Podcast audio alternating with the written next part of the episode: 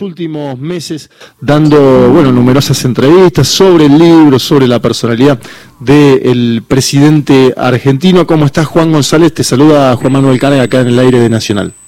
Buenas, Juan, ¿cómo te va? Un saludo para vos, para todo el equipo. Bien, estamos bien. Te queríamos consultar por, bueno, diversas cuestiones vinculadas a el nuevo presidente que tiene la Argentina desde el día domingo.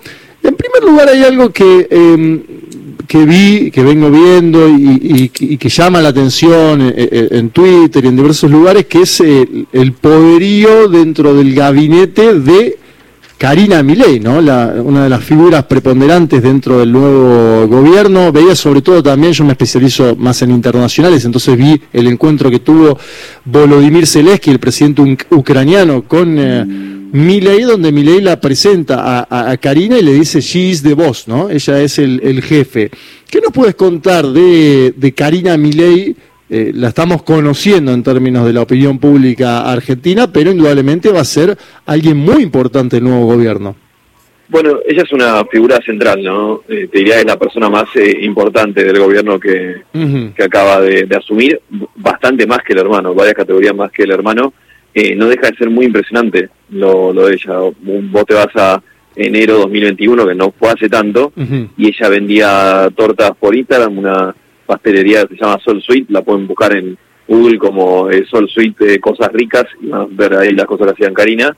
Eh, tiraba las cartas del tarot y hablaba con animales muertos, y hoy es la persona más importante de este gobierno. Eso tiene una razón de ser que más que política es biográfica, que es la relación eh, tan estrecha e intensa que tuvo con el hermano toda la vida, que hace juego con que al hermano toda la vida le ha costado eh, muchísimo, enormemente, establecer vínculos, ¿no? Claro. Eh, eso lo puede ver materializado que tuvo su primer amigo a los 35 años, o su primera pareja a los 47 años, o el hecho de que él estaba convencido que el perro no era el perro, sino era literalmente su hijo, ¿no? Citándolo en palabras textuales. Bueno, ella siempre estuvo ahí, de ahí viene el capital político eh, que tiene y hay que seguirla así, hay que seguirla con mucha atención. Y, a ver, de Miley conocemos que es un teórico de la economía, ¿no? que, que, conoce, a, bueno, sobre todo dentro de lo que es la escuela austríaca, diversos pensadores, eh, economistas. ¿Sabemos algo de la formación política, por así decirlo, de Karina Milei? Es que no, no la tiene. No tiene. Por, por, eso digo muy presente, pues Milei, si bien arranca la política en el 21, uno puede rastrear el roce de él con empresarios políticos, eh, periodistas o dirigentes hace mucho, ¿no? Claro. En el 2008 empieza a trabajar para Ornequian, 2002-2015 labura para el gobierno de Scioli, en 2015 tiene un breve paso por la campaña de Massa, en el 16 y 17 asesora a Sturzenegger, eh, todo el roce con el Círculo Rojo, empresarios, etcétera. Ahora, Karina Milei, hace dos años, digo, le pasaba muy por afuera eh, de, todo este mundo. Por eso digo, es realmente una cosa muy importante, te dirá capaz más que el hermano en el crecimiento de ella. Aparte, el, arco narrativo del personaje, alguien que en el arranque de La Libertad Avanza, en lo, que pasó en 2021, se le notaba todavía, cierta timidez, y ahora ya desde el arranque de este año eh, empezó a decir, si quieren estar acá, eh, saben a quién tengo que, a, quién tiene que llamar, que, es a mí. Eh, y ahora ya digo, es muy claro, es quien le da el bastón de, eh, presidencial el otro día a antes de que salga el discurso. Sí, sí, yo veía aparte eh, el día siguiente al triunfo de Javier Milei cuando Jair Bolsonaro lo llama, le dice, habla todo con Karina, hablen todo con Karina sobre la invitación a Bolsonaro, que es un expresidente además. Eh, te, pregunto algo que me llama también la atención, que es, y, va vinculado con lo que venimos charlando, que tiene que ver con el entorno de Milei, porque Milei llega a un cargo eh, electivo dos años atrás, por primera vez, conocimos a ese staff, veíamos aquellas primeras fotos, y uno después ve hoy las fotos del entorno de Milei, el nuevo entorno de Milei, y diría que es bien diferente al entorno 2021, ¿no? ¿Qué fue lo que, qué pasó que se erosionó ese vínculo con bueno, tengo un nombre en mente, el primero que me sale es Maslatón, ¿no? Pero ese, ese divorcio es hace tiempo, te diría. Pero hay otros, otros personajes que aparecen en la foto 2021 que no están hoy en la primera plana del gobierno y eso podría indicarnos algo también de la personalidad de Milei, ¿o no? Totalmente. Eh, ahí hay un rasgo que es algo que charlamos recién, de cómo le, le ha costado a Milei toda la vida construir vínculos. Digo, es una soledad que no estamos acostumbrados a la, a la que tenía Milei una persona que de que adopta Conan, hasta que Conan muere en 2004 al 17, pasa todas esas navidades y año nuevo brindando solo encerrado con el perro y le da una copa de champán al perro. Esa ah, es la, soledad de Milei, es, muy eh, profunda. Eso se traslada en esto de que le cuesta construir vínculos y uno ve como todo el tiempo, no solo, digo, ahora porque estamos detenidos en los últimos años políticos de Milei, pero todo el tiempo él ha tenido estas relaciones eh, que en algún momento llegan a ser cercanas e intensas y eh, uno ve sistemáticamente como Milei se aparta, una, una que fue gran fuente del libro, que una amiga de él, casi una, la segunda madre la que nunca tuvo, me decía una vez, eh, Javier no sabe querer, no es su culpa, nunca le enseñaron a querer, eh, pero el día que le deja de ser útil, se descarta como quien tira una botella de plástico a la, eh, a la basura y listo. claro. Otro rasgo de esta dificultad de conectar es la paranoia, que está muy presente en la libertad avanza. Esta idea de todo el tiempo alguien me quiere cagar o me quiere traicionar eh, esto opera mucho, yo creo que nace también de por ahí eh, las eh, últimas racias de la libertad avanza, que tiene ese rasgo más característico de este espacio, que en dos años se fagocitó a toda la eh, camada original. el último tiempo fue muy impresionante lo de Ramiro Marra, Carolina Píparo y Villarroel, digo, no la, no la echan porque no pueden poner en constitucional, pero le sacaron todo el poder que le habían prometido.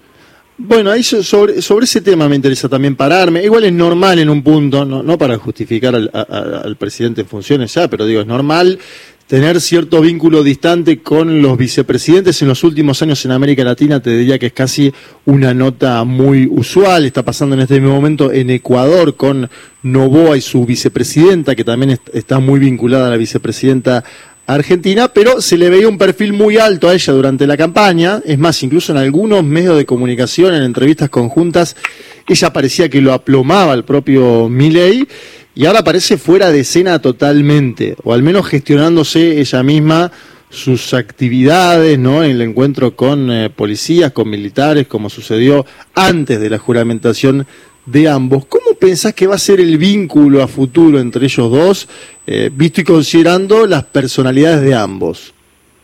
Eh, me, parece, me parece que Villarruel eh, sobreestimó su poder y su influencia en los últimos tiempos, ¿no? Creció mucho su figura y ahí ella evidentemente se envalentonó, eso se materializa sobre todo en uno de los hechos que a Karina más le molestan, que es cuando ella hace un acto con logo propio en la ciudad de Buenos Aires, días antes del balotaje, sin avisar ni consultar, o cuando le pide una reunión a Macri sin eh, preguntárselo antes eh, a, a ley. Después, eh, su aporte, digamos, a la, a la estructura de gobierno, no sé cuántos votos arrastra, no tiene una estructura de gente. Ella, quizás a mi ley, pero por en otra lógica, recomiendo una nota que hicieron ahora en Nueva Sociedad, Cristian Palmiciano y Analia Gondeltun de la Espada Carrera de Villarruel. Ellos vienen siendo hace muchos años a Villarruel. y uno ve como todo el tiempo Villarruel va pisando cabeza, dice la nota, ¿no? Como todo el tiempo traiciona a los que le hicieron llegar a donde están, por ejemplo Cecilia Pando, eh, que, que era la, eh, Villarreal era la del Pina, si se quiere, de Pando. Bueno, ella no tiene ni estructura, ni equipo, ni, ni votos, ni, ni tampoco es una figura muy reconocida adentro de la, de la casta, diría, militar. Eh, o sea, yo no, creo que tenga mucho para, eh, para jugar esa pulseada. Lo que sí una idea me quedó de, la pregunta anterior y con lo de Isabel te lo cierro, sí. que para mí la, soledad de Milei, que es el gran, la línea que une a toda la vida de Milei es la soledad, que se traduce en esto, falta de vínculo, falta de confianza, paranoia, etcétera, va a ser un, hecho político ahora. Porque Milei demostró que eh, a los que vienen cerca los termina expulsando o incluso más, ¿no? Traicionando, si querés. Eh, mi duda es, vos ves el, el grupo de confianza de Milei íntimo ahora, las personas que son soldados fieles de él son cinco personas, seis y siete si sumás a Iñaki Gutiérrez y Eugenia Rolón, que son dos adolescentes de 20 años. Mi duda es, ¿quién va a poner la, papa, la cara a poner cuando las papas quemen? Que van a quemar, digo, el, discurso que Milei el otro día es un discurso de que las papas van a quemar. Sí. Quiero ver cuántos leales tienen ahí Milei. Está bien lo que planteas, ¿no? Y, ahí te llevo a, otro elemento de la política, eh, que es el, el expresidente Macri, que obviamente lo apoyó firmemente ante la segunda vuelta. Para mí es el, el gran desencadenante de la victoria electoral de Javier Milei, porque venía en un momento de aguas bajas eh, Javier Milei, Mauricio Macri eh, se, pone al hombro, digamos, el discurso de cara al balotaje y gana en la elección ampliamente, contundentemente, pero ahí tenemos gente que es del macrismo dentro del de, eh, gabinete de Javier Milei o que venía del macrismo, y lo pongo en estos términos, pero aparece como casi monotributistas, digo, es decir, jugaron por la suya el ingreso al gabinete, eso dicen, y a uno si lee el tuit de Mauricio Macri, se entiende eso, ¿no? Porque dice a título personal, ¿no? Lo llama, tanto a Caputo como a eh, la, señora Woodrich. ¿Qué, ¿Cómo piensas que puede ser el vínculo entre Macri, un hombre que siempre tiende a pensar los vínculos, si querés, en términos gerenciales, ¿no? Eh, jefe y, empleado, y Milei, que es alguien que ahora está en el lugar del jefe o, del asistente del jefe, pero de mandar, digamos. Lo, vengo diciendo del, día uno del pacto de, de Acasuso. Solo, solo puede terminar mal por la naturaleza de ambos. Eh, Macri conoce eh, empleados o enemigos, no hay nada más en la tierra eh, para él. Y Milei, y yo sé que este es un plano a veces complejo de charlar así rápido, sin, o sea, es difícil de entender, pero Milei es un tipo que entra a casa y piensa que está Dios hablándole, que toma un mate con él, que es Dios quien le dijo a través de su perro muerto que tenía que meterse en política. Entonces es un líder con una eh, profunda convicción mesiánica. Juega el Liga Moisés en su cabeza, Milei. Entonces eh, no lo vas a domar. Eh, otra tesis que se desprende acá. que Milei es inmune a la teoría de Baglini. el, mesianismo te anula a, a Baglini y lo, lo vimos domingo. Fue un discurso de profundísimo shock, no hay nada de moderación en, en ley. En, esa línea, a Macri y, otra más, digo, pues a veces se, se, se, comparan esta semana lo de Cristina y Alberto. Digo, la relación de fuerzas es muy distinta. Milei salió primero, Macri salió tercero. Eh, eso posibilita lo que vemos hoy. Que Milei, eh, muchas gracias de Mauricio, pero el, gobierno de él, el gabinete es de él, la CIA, no sé qué anunciar ahora Caputo, esto es lo que sé que va a anunciar algo bien, bien de fondo y fuerte, un ajuste muy fuerte, es mi ley, eh, y bueno, yo creo que puede terminar mal. Eh, Macri tiene la tesis, veremos si la realidad lo demuestra o no, de que, de ahí la idea del primer equipo, de que eh, montado en una realidad, además de que la Libertad Avanza, digo, ya votó el equipo, la Libertad Avanza hasta el 13 de agosto eran 50 personas, salvo Karim y Javier, nadie pensaba que iba a ganar la presidencia. Y, y, no, hay, más, no, no, no, hay, banco de suplentes en la Libertad Avanza, entonces Macri piensa que le vaya a tocar la puerta cuando dentro de algún tiempo eh, tenga que hacer un recambio ministerial la situación sea otra. Bueno, se, verá, pero yo imagino una relación compleja ahí. Bien, eh, estamos hablando con eh, Juan González, periodista que gentilmente nos atiende, autor del Loco, la vida desconocida de Javier Milei. Te llevo a un último tema que me interesa particularmente porque seguí eh, lo que pasó con Bolsonaro en Brasil y hubo un bautismo que hizo en, en el Jordán un cambio de, religión, en ese caso hacia el evangelismo. Y estoy viendo en los últimos meses en, en mi ley un acercamiento muy fuerte a un rabino ortodoxo, que es además quien va a ser el embajador de eh, la Argentina en Tel Aviv iba a decir, pero no se sabe si muda la embajada de Tel Aviv a Jerusalén, que es una de sus eh, promesas. Eh, Axel Guanish, ¿cómo es la vinculación de Javier Milei con eh, Israel, con el, mundo judío, si querés, con la colectividad? ¿Lo viniste siguiendo? Me imagino que sí.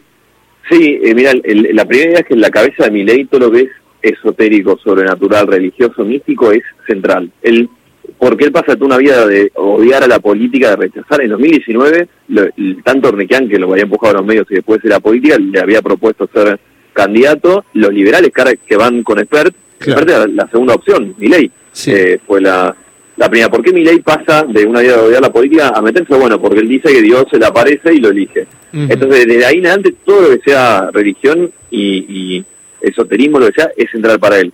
Después hay un cambalache muy impresionante, mire, es un cristiano bastante practicante que eh, a mitad de 2021, ya con la campaña arrancada, empieza su conversión al judaísmo, a lo que se le suma toda la cosa de los medium, el brujo, el perro que le haga, digo, ya es otra cosa. El otro día, de hecho, el domingo, la misa interreligiosa, cosa que a muchos en la comunidad judía lo vienen siguiendo, más ortodoxa de lo, ortodoxa lo vienen siguiendo a Milei, les hizo ruido, Milei hace la señal de la cruz, cuando mm. eh, hablaba el, obispo García Cuerva, si no me equivoco. Claro. Eh, dicho eso, lo de Rabino es una figura... Y juró por los santos evangelios, ¿no? También. Exactamente, o sea, por eso es una combinación, yo te diría que creo que ni Milei la tiene definida. Ahora lo del Rabino, para mí es una figura, de hecho, esta semana voy a escribir de él en, la revista Noticias porque me parece una figura central. Claro. No solo porque, eh, uno, eh, Milei se lleva a meritocracia a marzo poniendo a su amigo embajador, dicho sea de paso, pero además el hecho de poner un rabino en la embajada en, Jerus, en Israel es una señal geopolítica, no sé cómo caer en la zona, yo nunca hubo un rabino eh, embajador. Es una señal eh, bastante contundente. Quiero ver cómo cae. Sí. Pero dale, dale, dale. No, para cerrarte, hay una muy buena nota que hace Alex Jorbate en La Nación, donde habla todo el paso espiritual de, de Milei. Ahí rescata un hecho central que a mí se me había pasado, que es que la primera vez que va Milei a verlo a Wanish, al, al, creo que fue en el, eh, ahí en, en Silva, en la, la comunidad de él, eh, Wanish hace una cosa bastante extraña, que pone un, extraña digo para los cánones de la comunidad judía, que pone un cabalista que le hace una especie de predicción de a Milei, con Milei ahí, de que él estaba destinado a liderar un movimiento liberador de Argentina, le dice. Sí. Eh, con, un tipo que se pensaba elegido Dios. Entonces, eh, le ha trabajado, evidentemente, eh, la cosa mesiánica a Milei, haciendo cosas que salen mucho, el tema lo vengo haciendo y lo vengo haciendo desde adentro de la comunidad, eh, cosas que salen mucho de lo que es la reacción normal de un rabino con alguien que, que, lo siga a él, que es, por ejemplo, el rabino yéndolo a ver a él y no, eh, no al revés, o el rabino levantando tanto el perfil, es una comunidad ortodoxa la, la que maneja Wani. son cosas como interesante para seguir. Sí, en Twitter marcaban mucho también de que el otro día cuando se junta con eh, eh, eh, el canciller Eli Cohen es eh, Milei el que tiene un kipá puesto, ¿no? como algunos decían, una especie de sobreactuación de su conversión hacia el judaísmo. Veremos cómo sigue eso. Vos decías la señal de la cruz. En la misa también vimos la juramentación sobre los santos evangelios. Parecería ser algo, una especie de híbrido, ¿no? Y que todavía está en construcción eso. No, total, por eso hay una cosa ahí que es una mezcla muy impresionante. Eh, no, de hecho, no queda claro cuál es el Dios que le dice a Milei que se tiene que meter en la, en la política. Eh, pues, pues, no sé, o sea, son pues, preguntas que me hago, pero sí, para Milei religión y política no no hay separación, es lo mismo, es el mismo camino. Bueno, y la, última que te hago, ya nos estamos yendo y, te agradecemos el tiempo. El tema seguridad, porque estuvo el, episodio del botellazo durante la juramentación, durante la asunción. Vos mencionabas ahí que es una preocupación del presidente el tema seguridad. Me acuerdo que usaba dos camperas en la campaña, decían algunos por el chaleco antibalas. Es un tema que le preocupa seriamente a él. Eh, sí, sí, sí, se notó así. Eh, ahí, ahí toda, todo se monta además en una desorganización y el caos que la libertad avanza del, del minuto uno. Eh, también es, está todo pasando en, tiempo real, entonces muy complejo, pero eh, mi ley hace, nace, el espacio Miley nace hace dos años eh, en la capital federal, en una campaña, todo el 2021 está de lleno metido la campaña, y de repente en un año y medio llega eh, a la presidencia. Digo, sufre de eso que puede parecer eh, positivo, seguramente como carrera política, es un problema de términos logísticos reales. Sí, demasiado rápido, no, no, no, no hay parangón, no sé, Perón es el otro parangón que se me ocurre, pero a otro mundo, otra Argentina. Entonces es todo un caos, es todo un caos. Y aparte mi ley es bastante inmanejable, eh, tanto para eh, que alguien le dé ideas sobre economía como que le dé ideas sobre la, eh, la seguridad. Pero sí, ese es un tema de, de preocupación. De nuevo, la paranoia está a la orden del día en el círculo chico de, de mi ley, así que seguramente haya algunos nuevos capítulos ahí. Te agradecemos, Juan González, periodista, autor del Loco, la vida desconocida de Javier Milei, por tu comunicación con gente de a pie nacional y seguramente hablaremos más adelante a medida que vaya eh, avanzando la gestión de gobierno de Javier Gerardo Milei. Muchas gracias. ¿eh? Cuando quieran, abrazo grande.